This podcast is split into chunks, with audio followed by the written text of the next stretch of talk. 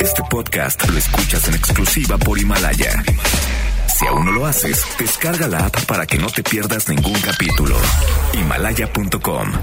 MBS Noticias presenta a Víctor Sánchez Baños, el trasfondo de la política y los negocios. Comenzamos.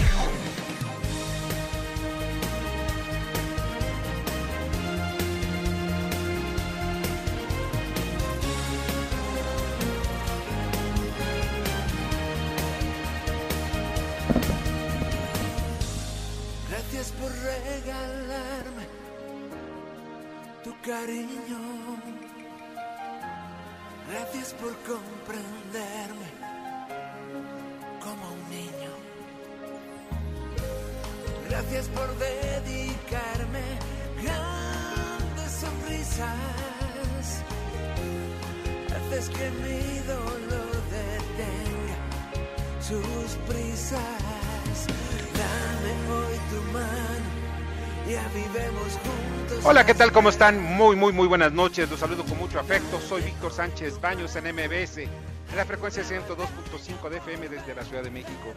Estamos escuchando ahora más que nunca, juntos venceremos, del cantautor español Alejandro Abad.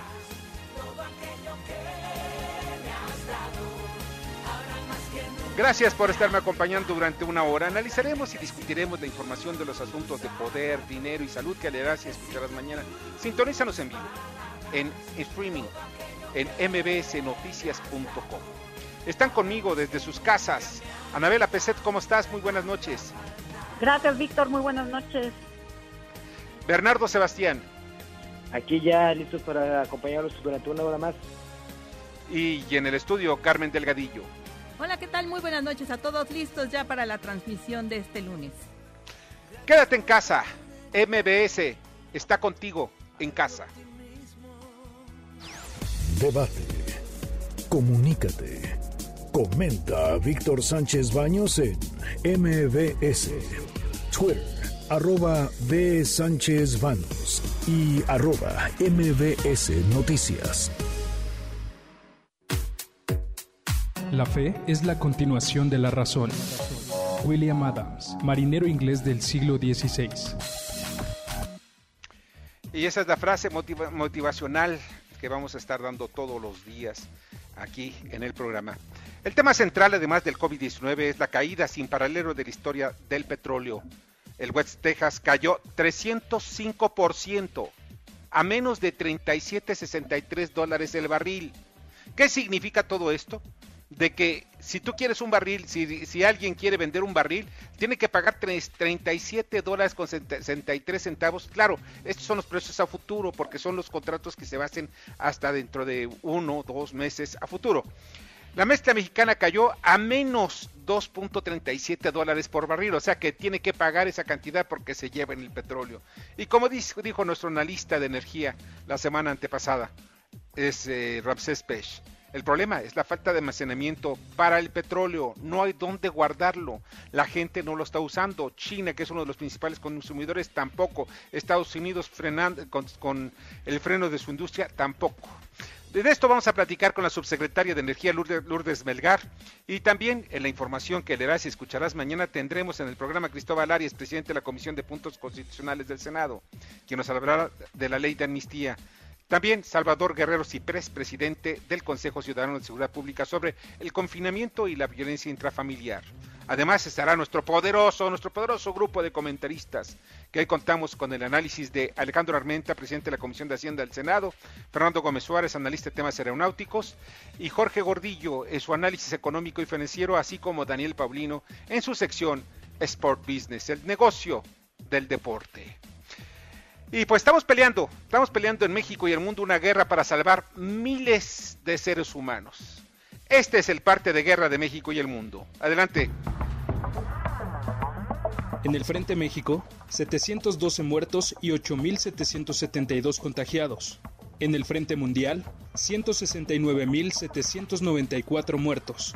2.470.410 casos confirmados. Estados Unidos posee más de 42.000 fallecidos. Siguen España, Italia, Alemania, Reino Unido y Francia. Y esto pasa en la trinchera mexicana. Duele hablar de lo que le pasa a tu gente.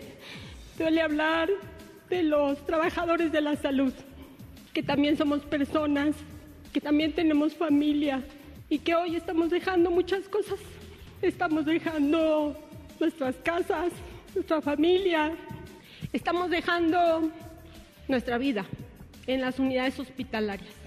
Y esto no es gratuito, esto lo decidimos porque todos los días decidimos ser lo que somos. Y no solo hablo por las enfermeras y los enfermeros, hablo por todo el personal de salud, por todo aquel que porta un uniforme y que está convencido de que la atención a la salud es lo mejor. Sí, es la voz de la jefa Fabiana, o sea, se lo dijo precisamente a los reporteros, pero también de refilón al mismo vocero de la lucha contra la pandemia, el señor López Gatel. Y pues, pues sí, piden que pues se respete, pero pues no hay de otra más que exigirle, que todas las mañaneras el presidente de la República diga y exija que se respete a nuestros héroes, nuestros verdaderos héroes, no los que están sentados como burócratas, nuestros verdaderos héroes. Estas, las cinco, estas son las cinco informaciones de la trinchera mexicana. Sí, creo que no, no la tenemos, no está ahorita Carmen Delgadillo, ¿verdad? Claudia Sheinbaum, gobernadora de la Ciudad de México, indicó que tras el anuncio de la fase 3 por parte del gobierno federal de la declaratoria de emergencia se darán a conocer nuevas medidas en la capital del país. El gobernador de Michoacán, Silvano Aureoles, decretó el aislamiento obligatorio de la entidad con nuevas medidas sanitarias para el control del contagio del COVID-19. Precisó que no se trata de un estado de excepción. La Secretaría de Servicios Públicos del municipio de Aguascalientes realiza limpieza en lotes baldíos de la zona oriente para reducir la propagación del COVID-19. A la fecha recolectaron ya 275 toneladas de residuos. El gobierno federal comenzará la entrega de créditos por 25 mil pesos para que las MIPIMES puedan enfrentar el impacto económico del coronavirus. Estos se entregarán a empresas formales e informales a través de transferencias electrónicas. Las restricciones de viaje en el mundo ante la propagación del COVID-19 ocasionaron que el movimiento total de pasajeros en el Aeropuerto Internacional de la Ciudad de México fuera de 2.668.000, una caída de 35.3% en marzo, la primera baja en los últimos nueve años para el mismo mes, Víctor. Muchas gracias, Carmen, y platícanos de una vez qué es lo que está pasando en el Frente Mundial. El director general de la OMS advirtió que lo peor está por venir respecto al nuevo coronavirus, lo que encendió las alarmas en torno a la pandemia. Tedros Adhanom no especificó los motivos por los que se cree que podría empeorar. El número de menores afectados por el COVID-19 podría ser mucho mayor de lo que reflejan las estadísticas según informes de un nuevo estudio de la revista Journal of Public Health Management and Practice. El impacto de la crisis del coronavirus en la economía china aún está por verse, pero las cifras dibujan un panorama sombrío. La Oficina Nacional de Estadísticas de China divulgó caídas récord de la producción industrial, ventas e inversión en activos fijos. En Nicaragua, el régimen de Daniel Ortega ordenó el regreso a clases de más de 1.8 millones de estudiantes en todos los niveles y la reanudación de labores de unos 130 mil empleados públicos pese a las críticas de los organismos sanitarios internacionales ante la amenaza del nuevo coronavirus. A finales de abril se podría comenzar con el estudio en humanos de una nueva vacuna contra el COVID en Ginebra, Suiza, por lo que antes de fin de mes un grupo seleccionado de humanos recibirá las primeras dosis de la vacuna, Víctor. Muchas gracias. Y ya que estamos encarrilados, Carmen, contigo, pues vamos a las 10, antes de las 10. Se aprobó esta tarde en el Senado de la República la ley de amnistía. La SEP da a conocer los horarios de las clases virtuales de kinder, primaria y secundaria. El avión presidencial, el TP-01, que se niega AMLO a viajar en él, llegará en 15 días a México. Confirma Presidencia de la República que el crimen organizado distribuye despensas en varios estados del país. Muere el cineasta mexicano Gabriel Retes, dirigió El Bulto, Bandera Rota, Flores de Papel, entre otras películas. Pese a la cuarentena por el COVID, este domingo fue el más violento del año asesinaron a 105 personas. Piden auxilio económico para repatriar o cremar a mexicanos muertos en Nueva York. El alcalde de Guanajuato, Alejandro Navarro Saldaña, exhorta a los alcaldes del país a no pagar el ISR. Pemex dejará la categoría de basura cuando sea autosuficiente para invertir, dice Moody's. Y la cifra de muertos en Canadá en la peor masacre que se tenga memoria suma 19 personas. Víctor. Pues muy, muy, muy grave. Ahora vamos a la economía y los mercados con Fernando Moxuma. Fernando, adelante. La Bolsa Mexicana de Valores retrocedió 0.77%, la acción ganadora fue Biopapel con 7.39%, la perdedora Citza con 9.5%, el Dow Jones perdió 2.44%, la mezcla mexicana de exportación se vendió en menos 2.37 dólares por barril, una pérdida del 116.73%. El dólar se vendió hasta en 24.68 pesos, 28 centavos más que el viernes. El euro se vendió en 27.79 pesos. Asia abre en estos momentos sus operaciones. El Nikkei pierde 1.03%. Shanghai gana 0.50% y Hong Kong retrocede 0.21%. Muchas gracias Fernando, te agradezco mucho. Y Anabela, Bernardo, hay algo que pues todos los mexicanos estamos viendo y es el asunto fiscal. Los presidentes municipales ya dijeron, ¿saben qué? Ya no hay que pagar el impuesto sobre la renta. Esto es un delito. Y precisamente el, el presidente municipal de Guanajuato lo dice, pero con todas las palabras. No, alcaldes de todo el país, unidos y no pagar el impuesto sobre la renta. O sea, estamos hablando de algo muy grave y que pues no he visto hasta el momento que haya ninguna instancia que llame a cuentas al alcalde de Guanajuatense. O sea, que eso significa que no vamos a tener ingresos de los alcaldes, nadie va a pagar impuestos, tampoco vamos a recibir ingresos por el petróleo hasta que se pague la cobertura en noviembre. Pues ¿de qué vamos a vivir los mexicanos? Pues sobre todo su gobierno, ¿no? El gobierno de los mexicanos, porque pues no hay nada con qué vivir. Pero técnicamente los municipios siempre eh, se han dicho que ellos viven de lo que tienen y lo único que pueden ellos usar para los extras son los rubros como rubro 28 y rubro 33, los este Fortamun, pero ahora con todos los recortes en esta austeridad tampoco van a tenerlos, o sea, los municipios hoy en día están ahorcados y de por sí, por ejemplo, en el Estado de México hay municipios donde tenemos baches en los cuales se les celebra cumpleaños, entonces ahora qué va a pasar? Sí, pues ese es el asunto. Vamos a ver que ya está la gente, no quiere pagar porque no tiene, los alcaldes tampoco tienen dinero. Mira, la gente no puede sacar dinero de dos lados. O sea, por ejemplo, a mí, todo el mes, ninguno de mis clientes me ha depositado nada, ni siquiera un aviso de, oye, no te vamos a depositar, nada, no tengo un solo depósito. o sea, y así estamos parece de risa, mexicanos. Bueno, pues así está hasta la, hasta la CFE, que no tiene dinero, por eso está cobrando supuestamente, que no tiene dinero por todo lo que se, roban en los diablitos y ellos, pero también es por una mala inversión y por una mala manejo de la electricidad y unas cobranzas totalmente irregulares. Hay zonas donde cobran cinco mil pesos y por el mismo consumo hay otras donde te cobran 50, entonces pues ahí es eh, un error muy garrafal. Sí, así es. Bueno, y en un tema, en uno de los temas en donde también se ve reflejado el asunto del dinero, pues vamos a platicar con la ex subsecretaria de Hidrocarburos de la Secretaría de Energía, Lourdes Melgar. ¿Cómo estás, Lourdes? Muy buenas noches. Muy buenas noches, un gusto saludarte, Víctor, a ti y a tu auditorio. Qué mal eres. Oye, y ahora, eh, bueno, el West Texas, pues está costando, pues, de risa, ¿no? Estamos hablando que menos eh, pues menos, déjame ver la cifra, 37, 37. menos 37 dólares y, el, y, la mezcla mexicana menos 2.30 y tantos por perdón, 2.37 también. Oye, ¿qué significa eso? Que vamos a tener que pagar porque se lleven el petróleo. Bueno, son contratos a futuro, lo entiendo, ¿no? Pero se van a cancelar. ¿Qué, qué es lo que pasaría, Lourdes? Mira, lo que sucedió el día de hoy es algo que nunca se había visto.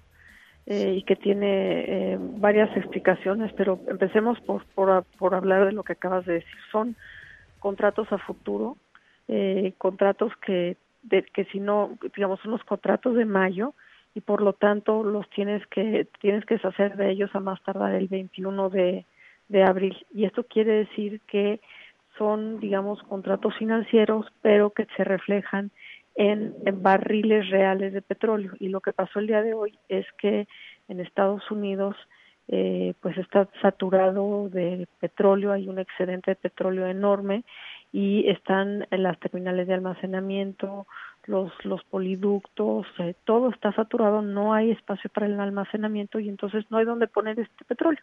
Entonces básicamente eh, pues lo que pasó es que eso es lo que reflejó el mercado, que no hay donde ponerlo y prácticamente, literalmente te pagaban para que te llevaras el petróleo. Lourdes, buenas noches. Una pregunta. Eh, ¿Esto podría tener algún impacto sobre los precios de las gasolinas para nuestro país? Eh, buenas noches. Pues en principio sí, eh, digamos porque pues con precios de petróleo tan bajos eventualmente la, el precio de la, baja, de la gasolina tendería a bajar. Sin embargo, hay que recordar que pues hay una fórmula que incluye un impuesto que es el IEPS y evidentemente eh, pues normalmente cuando hay caídas de precios tan fuertes el, el IEPS ayuda al gobierno a mantener eh, un cierto nivel de recaudación. Que es del 6.5, ¿no? Del 6. ¿Perdón? El IEPS de las gasolinas es del 6%, ¿no? 6.5. Más, más o menos, sí, ahorita no recuerdo exacto la fórmula, pero digamos que sí tiene un, un... Es lo que ha servido en el pasado, sin duda, de de apoyo a las finanzas del gobierno federal, porque hay que pensar que la caída del precio del petróleo como la que vimos el día de hoy, que mañana, por cierto, podemos ver un incremento en el precio simplemente porque estaremos hablando ya de los contratos a futuro a junio, podemos ver un repunte, pero sin duda, pues el gobierno le afecta en su presupuesto, aunque tenga coberturas, le, le, afecta que el precio esté tan bajo. Estamos hablando pues de finanzas, obviamente, y en todo ello, pues nos lleva a una reflexión.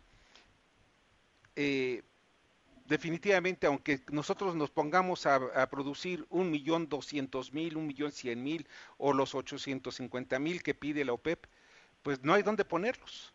Y México no tiene tampoco lugar donde, donde guardarlo. Pues esa es la realidad del mundo, que en este momento la economía, digamos, los países están parados, mucha gente está en casa, más de más del 40% de la población mundial está en casa, eh, no hay gente consumiendo gasolinas, no hay aviones, prácticamente no hay aviones volando, entonces también tienes excedente de turbocina.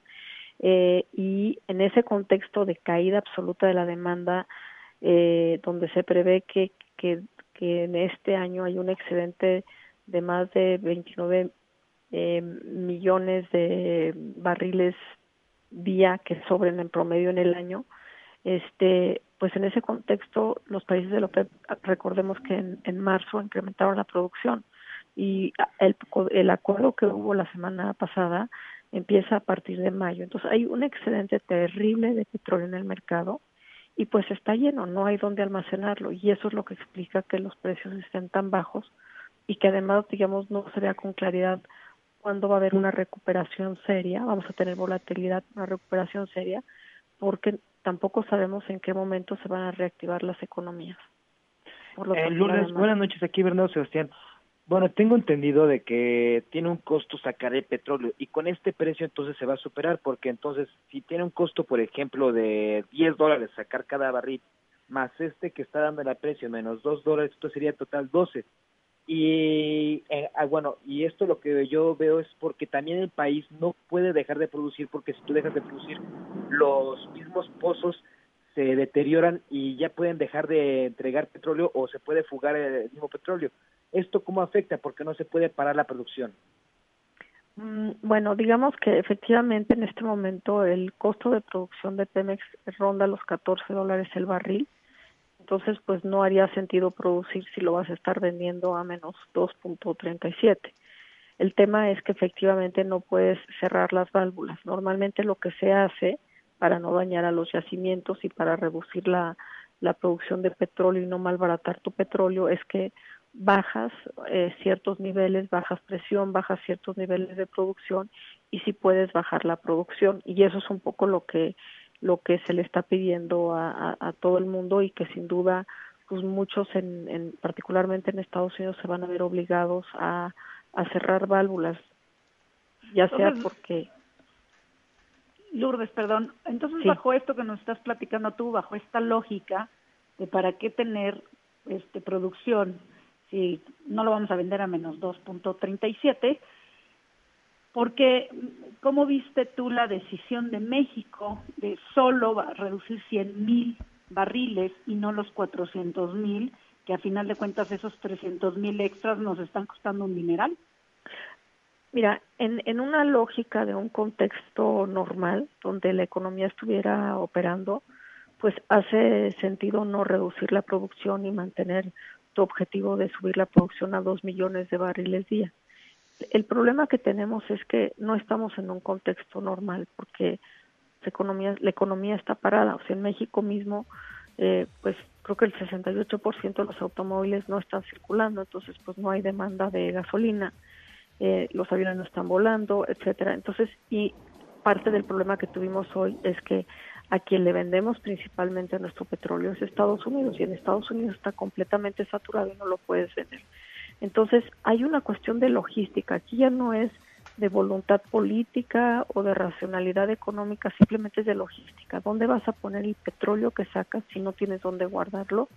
¿Dónde lo vas a poner si tus refinerías no pueden procesar más y sobre todo si lo que produce tu refinería no tienes dónde almacenarlo?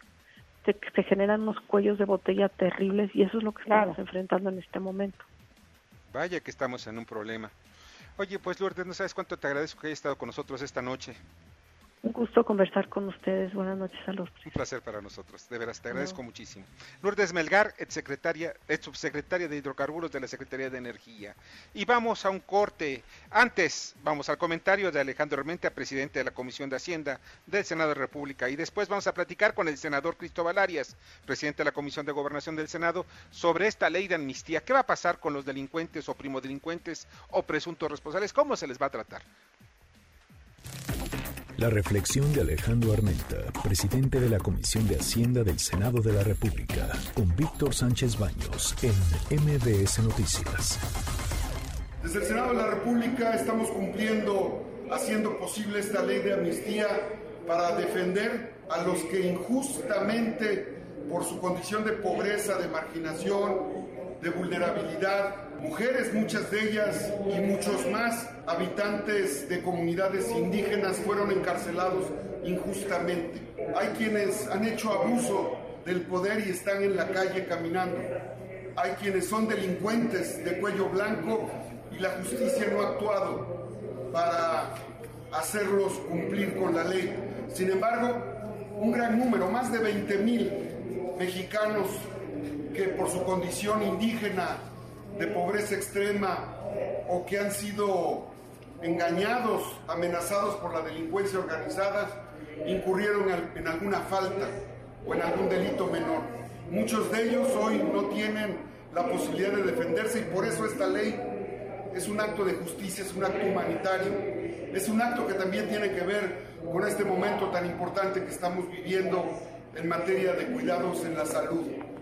Claro que en el Senado de la República nos preocupamos por los temas de economía, los temas que tienen que ver con la seguridad, pero este era un punto que teníamos desde hace un año y que debido al chantaje de los senadores del PAN y del PRI no se había podido atender, no se había podido liberar.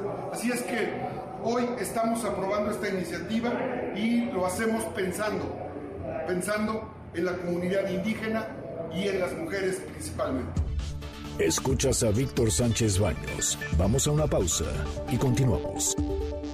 Víctor Sánchez Baños en MBS Noticias. Continuamos. Ahora vamos con el dato útil. Recientemente el Senado de la República aprobó el dictamen que regula el uso lúdico y medicinal de la marihuana en México, donde se estima que hay más de 7.4 millones de usuarios, según la encuesta nacional de consumo de drogas, alcohol y tabaco más reciente. Muchas gracias, te agradezco mucho. Y ya está en la línea telefónica el senador Cristóbal Arias, presidente de la Comisión de Gobernación y Puntos Constitucionales del Senado de la República. Hola Cristóbal, ¿cómo estás? Muy buenas noches. Víctor, ¿qué tal? Me da mucho gusto, muchas gracias, estoy a las órdenes, como siempre. Gracias, como siempre, muchas gracias. Oye, eh, pues ya se aprobó esta ley de amnistía, se aprobó con la oposición del PAN fundamentalmente y del PRI, pero hay algunas cosas que dejaron sembrada la duda los panistas y priistas, y es primero el caso de los em, en donde se habla que las mujeres y que los indígenas van a ser eh, beneficiados. Eh, ¿De qué manera serían beneficiados? Eh, bueno, no nada más son ellos, digamos, son varios estratos sociales los que eh, pueden acogerse a esta ley que apenas aprobamos hace un par de horas o menos, tal vez, después de pues todo un día intenso de trabajo, tanto en comisiones, en me toca presidir gobernación y luego en el Pleno del Senado. Pero eh, lo que yo quisiera resaltar es que está enfocada y el beneficio al cual se pueden acoger es eh, son personas que no son delincuentes de alta peligrosidad. Llámense jóvenes, llámense indígenas eh, monolingües, personas de la tercera edad, eh, mujeres, en fin, que no son, no han cometido delitos tampoco de alto impacto o graves y que eh, no son reincidentes, no son delincuentes contumaces que están haciendo su modo de vida dedicado a eso. Y entre ellos entran, pues desde luego, eh, indígenas, eh, entran jóvenes que han sido detenidos por, no es cierto que sean narcotraficantes, jóvenes que han sido detenidos en posesión porque son consumidores de marihuana o de otras eh, drogas y que se ha considerado que llevan o, estaban en posesión de pues unas dosis eh, mayores a las permitidas por la ley. O en este caso digamos eh, indígenas que no fueron apoyados, atendidos en el debido proceso, que no se garantizó o que al ser monolingües el Estado no les proporcionó como estaba obligado legalmente un defensor público bilingüe para que pudieran saber y defenderse eh, bien, vamos. O, delincuentes que han cometido el delito, digamos, de, robo simple, sin violencia. Y te pongo un ejemplo. ¿Cuántos muchachos o cuántas personas que no se meten en una tienda de conveniencia, Oxxo o lo que sea, y se llevan por ahí algún alimento, algunas barras, algunos yogur, y entonces pues, hay cámaras de vigilancia, hay vigilantes, los han detenido, llaman a, la policía, a la patrulla, los pone a disposición del Ministerio Público, el Ministerio Público los consigna y están ahí sometidos a procesos o le dictan una sentencia eh, firme de que llega a los cuatro años y que no tienen manera de salir.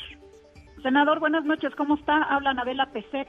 Anabela, sí, saludarlo. Muchas gracias, Anabela. Oiga, senador, dentro de la lista de los que le van a aplicar amnistía están presos políticos. ¿Tiene usted idea de los nombres que pudiéramos estar viendo, que pudieran estar saliendo en las próximas semanas fuera? ¿Estaríamos hablando de, por ejemplo, de un Mario Villanueva? ¿Le alcanza?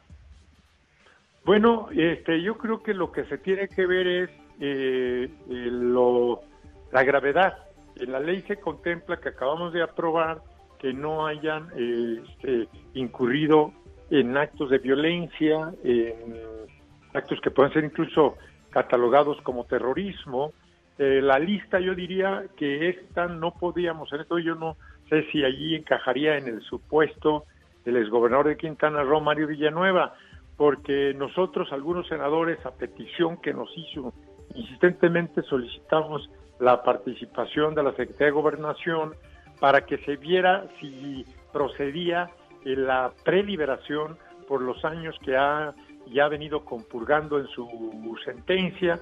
Lo planteamos ante la secretaria de Gobernación y ella eh, eh, nos manifestó a una comisión de senadores que estaban viendo ese asunto, interviniendo ante el Poder eh, Judicial Federal.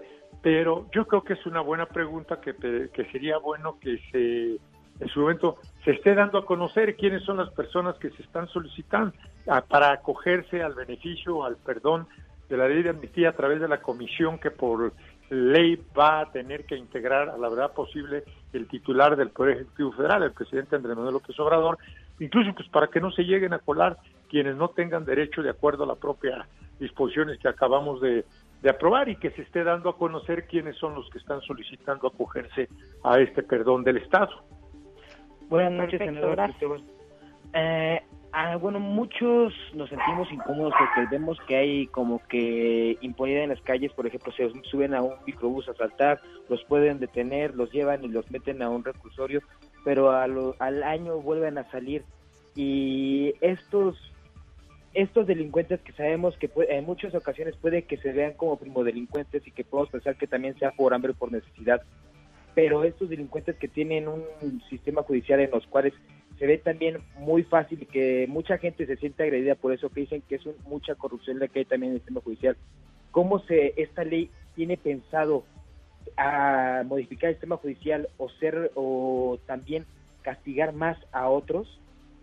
Bueno, yo creo que son dos cuestiones eh, diferentes. Quisiéramos que mejorara y esa es una de las exigencias que debemos de asumir tanto legisladores como el propio gobierno y la propia sociedad para que cada vez mejoremos más nuestro sistema de seguridad pública en materia de prevención, de procuración de justicia, esperando que haya mejores resultados con la Fiscalía General de la República que nosotros aprobamos como legisladores y que haya una mejor impartición de justicia por parte del Poder Judicial Federal, como es el compromiso eh, que hemos eh, asumido conjuntamente con los ministros de la Suprema Corte de Justicia de la Nación para hacer reformas que vengan a mejorar el sistema de impartición de justicia. Yo creo que hay una demanda de que haya una justicia efectivamente expedita, no lenta, no eh, que beneficia a unos cuantos y que perjudica a muchos y que se considera bueno que no hay realmente una justicia en nuestro país. Pero en lo que tiene que ver con esta ley es muy específica, va encaminada única y exclusivamente a personas que han delinquido de como eh, primarios, es decir, no son reincidentes. Uno, la otra característica, no son de alta peligrosidad o ferocidad alguna. Dos, eh, los delitos son delitos menores, el robo simple, en fin, más por necesidad que por un modo de vida y que entonces no eh, va a beneficiar a delincuentes de alta peligrosidad y que hayan cometido delitos, delitos graves utilizando violencia, secuestradores, feminicidios, feminicidas, homicidas, eh, delincuencia organizada, narcotraficantes. Cristóbal, entonces definitivamente no, vamos a, no vamos a tener en las calles inundadas de delincuentes.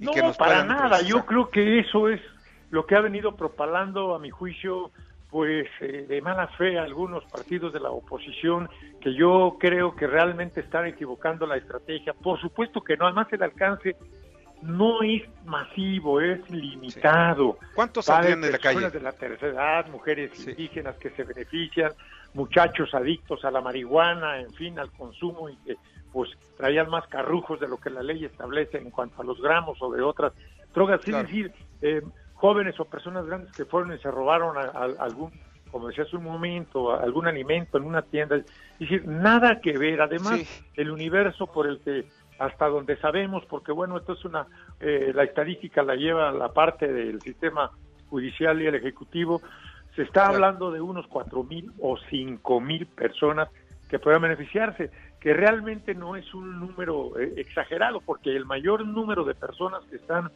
detenidas, sentenciadas, sometidas a proceso, son más de cien mil o mucho más, más, más, más de cien mil, pero son del fuero común. De tal manera que yo lo que creo es que debiera de buscarse una coordinación, como lo marca la ley que aprobamos, a través de gobernación con los legisladores de los estados y los gobiernos locales para que se vean eh, a través de algunos medios legales, ya sea la preliberación, indultos o, leyes estatales de eh, amnistía. Claro, Cristóbal, una pregunta. ¿No hubo alguna línea para beneficiar al crimen organizado y eso lo está comentando muchísimo el PAN. O sea que están, esta ley de amnistía tiene dedicatoria y es el crimen organizado que es el, alguno de los cárteles. No, no, no, para nada. Realmente eso es eso es doloroso. esa es la garantía que da que da precisamente la mayoría que aprobó esta ley de amnistía. Definitivamente jamás habríamos nosotros aprobado algo. Si en algún tiempo floreció el crimen organizado en nuestro país, fue en los gobiernos del PAN, definitivamente, con Calderón. Bueno, no está preso el que estuvo desde de secretario de Seguridad Pública seis años en Estados Unidos y los seis años con, con Fox. Con, o sea, esto no va a beneficiar a García Luna si se le tendría que llegar a, este, a, incoar algún proceso aquí en el país. Digo, es ridículo y absurdo que se esté propalando esas versiones que no tienen nada que ver con la gente del más bajo perfil, de escasos recursos, gente que modesta, que no tiene nada que ver con toda todo eso que se incubó en, muchos gobiernos pasados, digo, eso es definitivamente. Pues la gente no cree, incluso les está yendo muy mal casi todas las redes, precisamente por esa actitud tan tendenciosa y tan dolosa y de falta de solidaridad con eh, la gente que está ahí hasta por la falta del debido proceso, por todas estas características que marca la ley y que todos sabemos que los centros penitenciarios, desgraciadamente en nuestro país, pues realmente más que ser instituciones para la rehabilitación y la inserción social, como lo señala la ley, son más bien escuelas del crimen donde están ahí hacinados entre gentes eh, humildes mujeres, humildes que hay que corregir indígenas, con hay que corregir todo el sistema penitenciario del país, sí, sí hay que corregirlo. Cristóbal, pues no sabes cuánto te agradezco muchísimo, vamos, que haya estado con nosotros esta noche. Estoy a las órdenes, apenas salimos, pero yo con mucho gusto, como siempre, estamos allí con ustedes, a la orden. Qué amable eres, te agradezco muchísimo y que sea para bien todo esto. Buenas noches. Cristóbal Arias, presidente de la Comisión de Gobernación del Senado de la República. Y vamos a un corte y poco antes vamos también al comentario de Fernando Gómez Suárez, analista de temas aeronáuticos. Y después vamos a estar platicando con Salvador Guerrero Cipres, presidente del Consejo Ciudadano de Seguridad Pública. Suárez, analista de temas aeronáuticos, con Víctor Sánchez Baños en MBS.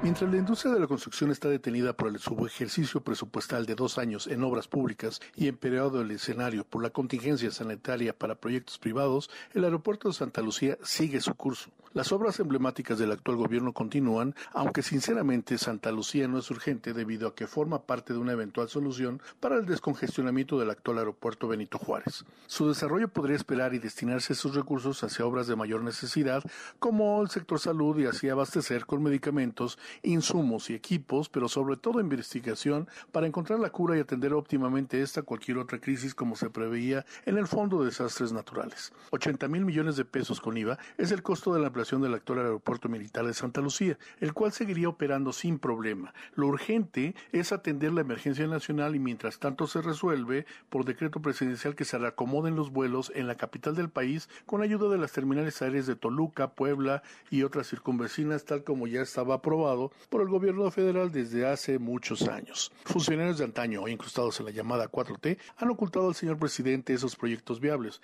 Claro que cada quien quiere imponer su propio sello, sexenio tras sexenio se ha ido el tiempo en aplicar adaptaciones que terminaron en obras no viables. Ahí tiene usted la Terminal 2 de la ICM.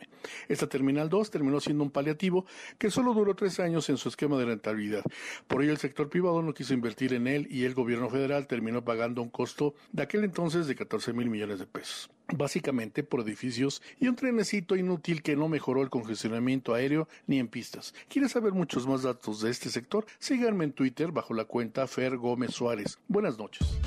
Escuchas a Víctor Sánchez Baños. Vamos a una pausa y continuamos. Víctor Sánchez Baños en MBS Noticias. Continuamos. Ya regresamos con el dato inútil. El 20 de abril tiene la abreviación numérica de 4 diagonal 20 y por eso se retomó como un día de celebración y protesta alrededor de la marihuana. En todo el mundo, fumadores se reúnen para disfrutar de esta droga y en algunos casos pedir su legalización. Muchas gracias que contengan con nosotros en MBS, en MBS Noticias. No, me estoy riendo porque pues ya cualquier pretexto es bueno, ¿no? Hay que legalizar la droga y hay que estar el 4 por el 20, es 5 y súmale el número que pensaste. Nada, ya es mucha vacilada, ¿no? Pero en fin, eh, miren, hay un, un cable que está llegando en donde varios medios de Estados Unidos están eh, informando que fuentes han revelado que el líder de Corea del Norte, Kim Jong-un, está en grave peligro después de una cirugía. No se ha revelado el, tipo de padecimiento a que se le practicó al mandatario, aunque no se sabe con certeza la fecha de nacimiento. Se cree que nació en Pyongyang el 8 de enero de 1983. Es el tercer gobernante de la República Democrática de Corea y pues su papá y su abuelito también ya fueron, también. Él este, heredó el poder. En fin, vamos a estar checando esa información. Lo da a conocer CNN, lo dan a conocer otros medios, la Associated Press. Ya está en la línea telefónica y le agradezco muchísimo a Salvador Guerrero Ciprés, quien él es el presidente del Consejo Ciudadano de Seguridad Pública. Salvador, ¿cómo estás? Muy buenas noches. Muy buenas noches, Víctor. Que tengas muy buena semana. Igualmente, te agradezco muchísimo. Oye, pues parece ser que el confinamiento ha provocado que salga el mal carácter de todos, de hombres, mujeres, niños, ancianos, bueno, de todo tipo de personas, ¿no? Y pues esto mm. aumenta la violencia intrafamiliar. Pues fíjate que la violencia familiar ya existía antes del confinamiento relacionado con la emergencia sanitaria y ahorita que estás hablando de Corea, yo me pregunto, estoy seguro que en Corea del Norte no sabemos datos de lo que pasa y no sabemos datos de nada. Entonces, una ventaja que tiene la Ciudad de México y que tiene nuestro país, bien que mal, y a través de unas dos décadas ya de saber datos, es que sabemos que hay datos y que hay que hablar de ellos. Entonces, el confinamiento sí está correlacionado con el tema de la violencia familiar, según la Organización de las Naciones Unidas, según los datos que ocurrieron después de la crisis en Italia, en España, precisamente por la pandemia, así como en Inglaterra y en otras partes del continente. En el caso del Consejo Ciudadano, lanzamos una campaña eh, que se llama No está sola, para decirles, sobre todo a las mujeres, que son nueve de cada diez que hablan para decir que hay violencia familiar, para decirles que no están solas y que hay una cadena de servicio y atención donde está el Consejo Ciudadano mediante su línea niña, familia y mujer, mediante el 911, mediante el Locatel, la Secretaría de las Mujeres, la Fiscalía General de Justicia, que acaba de renovar el día de ayer precisamente su plataforma digital que admite ya también, sin tener que ir a presentarse ante el Ministerio Público, eh, las denuncias relativas a violencia familiar. Entonces, el Consejo sí tiene un aumento de marzo a febrero de 32% y en lo que va de abril hay un incremento muy notable en los reportes telefónicos que recibimos de violencia familiar, Víctor. Oye, Salvador, y esto nos lleva a una reflexión, bueno, ¿qué es lo que se tiene que hacer para disminuirlo? Porque no nada más es un asunto de judicial, sino se necesitan hacer varias cosas y generalmente son los hombres los que se convierten en más violentos. Así es, de hecho están reportados el 90% de los agresores son hombres, 66% de las motivaciones o del tipo de violencia que reportan las mujeres es violencia física, 22% psicoemocional. Así que lo que hay que hacer es un enorme trabajo de reeducación de los varones, algo todos los varones tenemos que hacer para entender la lógica de los derechos y también del bienestar al que tienen toda la capacidad de acceder, niñas, adolescentes, mujeres de cualquier edad, y las autoridades que qué bueno que están muy pendientes del tema, así como el asunto del empoderamiento de las mujeres. Es un triángulo virtuoso, de eso hablamos en el Consejo. Un vértice es la autoridad, otro vértice es el varón que se reeduca y otro vértice es la capacidad de las mujeres de denunciar y de acudir para que sus derechos sean efectivos. Entonces sí son tres ejes fundamentales, tres vértices que hay que desarrollar. Y aquí nosotros estamos enfatizando el empoderamiento femenino, que quiere decir sí denunciar y utilizar el chat de confianza que puede usarse en la azotea, en el pasillo, en la habitación, en la cocina, en un baño, en el jardín, en donde sea que no sea tan evidentemente obvio que estás reportando algo que va a ocurrir de violencia, porque eso normalmente se advierte que está ocurriendo o que ya ocurrió, porque a veces ocurre que el confinamiento parece inhibir la denuncia. Entonces el chat de confianza favorece esa situación. Oye, pues Salvador, pues ya sabes cómo es el tiempo en la radio y no sabes cuánto te agradezco que hayas estado con nosotros esta noche. Muchas gracias, Víctor. Me da mucho gusto saludarte. Cualquier cosa que se te ofrezca, por favor, que, veas tú, te encargamos muchísimo. Estamos eh, aquí con los micrófonos abiertos para defensa, sobre todo, de la paz en las familias. Déjame presentarte un reporte el próximo lunes y ahí, te, ahí ves qué detalle está ocurriendo. Órale, me parece excelente. Oye, pues te agradezco mucho. Te mando un abrazo. Pásala muy bien, Salvador Guerrero Cipres, presidente del Consejo Ciudadano de Seguridad Pública. Y vamos, este, espero que nos alcance el tiempo con Jorge Gordillo en su análisis económico bursátil. La reflexión de Jorge Gordillo, analista económico y financiero, con Víctor Sánchez Baños en MBS. Los mercados en, hasta este momento habíamos eh, comentado que estaban en una disyuntiva entre eh, seguir de cerca los contagios que había entre los principales países del mundo, cómo van evolucionando, y los datos económicos que ya están saliendo de marzo negativos, pero hoy la noticia del día la dio el precio internacional del petróleo. Por primera vez en la historia el WTI se ubicó en terreno negativo. Increíble, no es algo que no habíamos visto antes. Es una cuestión técnica porque eh, lo que está sucediendo es que actualmente el contrato con fecha de entrega más próxima es el que manda o que el que define el precio que observan en el, en el WTI y es el de mayo, cuya fecha de expiración vence mañana martes 21 de abril. A este contrato se le conoce como un contrato activo y su precio se toma como referencia para este el precio actual. El contrato de futuros expira, los operadores deben decidir si aceptan envíos o pasan su posición al contrato siguiente, en este caso para el mes de junio. El problema es que los almacenajes en el mundo, o sea, como no hay demanda, los inventarios de los diferentes países han estado ya saturados y nadie quiere petróleo para el mes de mayo. De esta manera, cuando los eh, operadores quieren comprar o mover sus contratos para el mes de junio, no encontraron compradores y entonces tuvieron que ofrecer en descuento el petróleo destinado para mayo y así observamos este precio irregularmente histórico en términos negativos. Muy probable que mañana, cuando ya, ya se venció en los contratos de mayo y empiecen a, cotizar solamente los de junio, el precio vuelva otra vez a levantarse hacia los 15 o 20 dólares por barril. Para México, en donde Pemex pasa por malos momentos, este, el precio está demasiado bajo en medio de una lucha por conseguir buscar aumentar su producción. Y bueno, ya lo vimos, ya vimos que la calificadora Moody's ya bajó la calificación a, a bono basura, bono especulativo, ya es la segunda calificadora que lo hace, Fitch y Moody's. Y bueno, este, el gobierno va a tener que afrontar o respaldar a la petrolera por más años y eh, con ello eh, garantizar que siga al pie y no entre en una quiebra. Hasta aquí mis comentarios del día de hoy, Víctor. Escuchas a Víctor Sánchez Baños. Vamos a una pausa y continuamos. Víctor Sánchez Baños en MBS Noticias. Continuamos. Muchas gracias, de verdad, muchas gracias que estén con nosotros en MBS Radio, en MBS Noticias. Y miren, el presidente Donald Trump anunció que firmará una orden ejecutiva para suspender temporalmente toda migración a Estados Unidos, toda. A través de su cuenta de Twitter, el mandatario aseguró que esta decisión se debe a la necesidad de proteger los trabajos de los ciudadanos estadounidenses. Por eso prohibirá la migración. Y parece ser, y se está mencionando también en algunos medios internacionales, especialmente de la zona de, Asia, que Kim Jong-un, el líder coreano, el joven líder coreano, que aparentemente tiene muerte cerebral y que podría tomar el control del país, su hermana.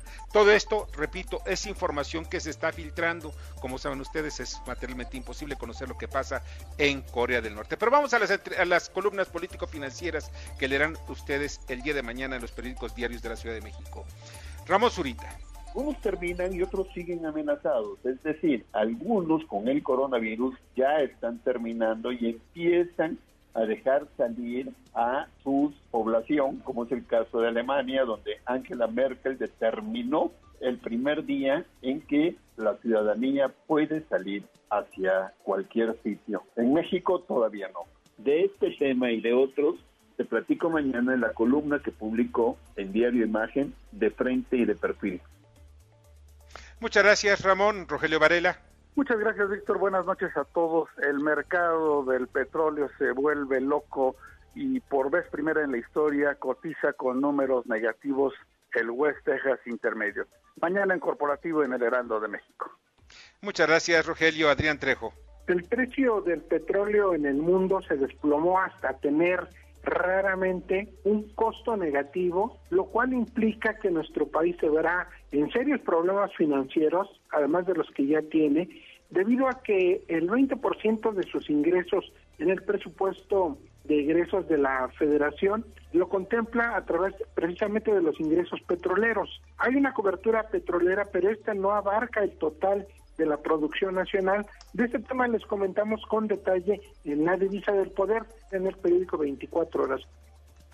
Muchas gracias, Adrián. Julio Brito. Para aquellos que pensaron que la economía mexicana había tocado fondo, resulta que la agencia calificadora Moody's prevé que la caída sea aún más profunda si la emergencia sanitaria por el COVID-19 llega a extenderse más de un trimestre. Esto y más en nuestra columna Riesgos y Rendimientos que publicamos todos los días en el periódico La Crónica de hoy. Por lo pronto, muy buenas noches. Pues muchas gracias, te agradezco muchísimo, Julio. Darío Celis. Vamos a platicar de la conveniencia o no conveniencia de implementar un seguro de desempleo en México como parte de medida para contrarrestar el efecto de la crisis económica del coronavirus. Para muchos es un sueño guajiro. Quieren emular a lo que pasa en Estados Unidos y Canadá, pero no toman en cuenta que allá existe un gran fortalecimiento económico y otro esquema muy, muy diferente. De eso platicaremos mañana en la columna La Cuarta Transformación del periódico El Financiero. Buenas noches. Buenas noches, te agradezco mucho, Lilia Arellano. La quiebra del 50% de las aerolíneas ya está en puerta. Te adelantamos aquí que en México la que será rescatada en su totalidad será Interjet y al tiempo de liberarla de la quiebra también quedará exenta de la clásica nacionalización. Esto y más en el estado de los estados de tu servidora Lilia Arellano, en las redes sociales y en los diarios de circulación en el interior del país. Buenas noches, Víctor. Buenas noches, Lilia. Rosario Vilés. El día de hoy, la Asociación de Transporte Aéreo Internacional cumple 75 años y lo hace en medio de la peor crisis de la historia de la aviación. Sin embargo, esta asociación ha logrado tener muy buena interlocución y una serie de herramientas y de estrategias que permitirán a la industria aérea salir adelante. Esto y otras cosas podrán leer ustedes mañana en mi columna de La Crónica de hoy. Muchas gracias, Rosario. Mauricio Flores. Mañana les voy a contar algo en lo que realmente vale la pena detenerse a escuchar. Vale la pena pensar que el Instituto Federal de Telecomunicaciones tomó partido a favor de los consumidores y también las empresas proveedoras de telefonía fija y de Internet un plan, un plan que va a ayudar a sobrellevar los costos y también el aburrimiento de este confinamiento al que estamos obligados por el coronavirus. Mañana los detalles, gente detrás del dinero, periódico La Razón. Muchas gracias, Mauricio, te agradezco mucho. Y ya nos vamos, les agradezco muchísimo que haya estado con nosotros esta noche. Muchas gracias, Anabela Peset. Gracias, buenas noches. También Bernardo Sebastián. Buenas noches a todos, buen inicio de semana. Gracias, Bernardo, perdón, Carmen Delgadillo en el estudio, en la producción Jorge Romero, en la información Carmen Delgadillo, en la redacción Fernando Moxuma, en los controles Héctor Zavala. Yo deseo que pase una noche extraordinaria, pero quédense en casa. Así nos cuidamos todos. Las opiniones vertidas en este programa son única y exclusivamente de estricta responsabilidad de quien las expresa. MBS Noticias presentó a Víctor Sánchez Baños, el trasfondo de la política y los negocios. Este podcast lo escuchas en exclusiva por Himalaya. Si aún no lo haces, descarga la app para que no te pierdas ningún capítulo. Himalaya.com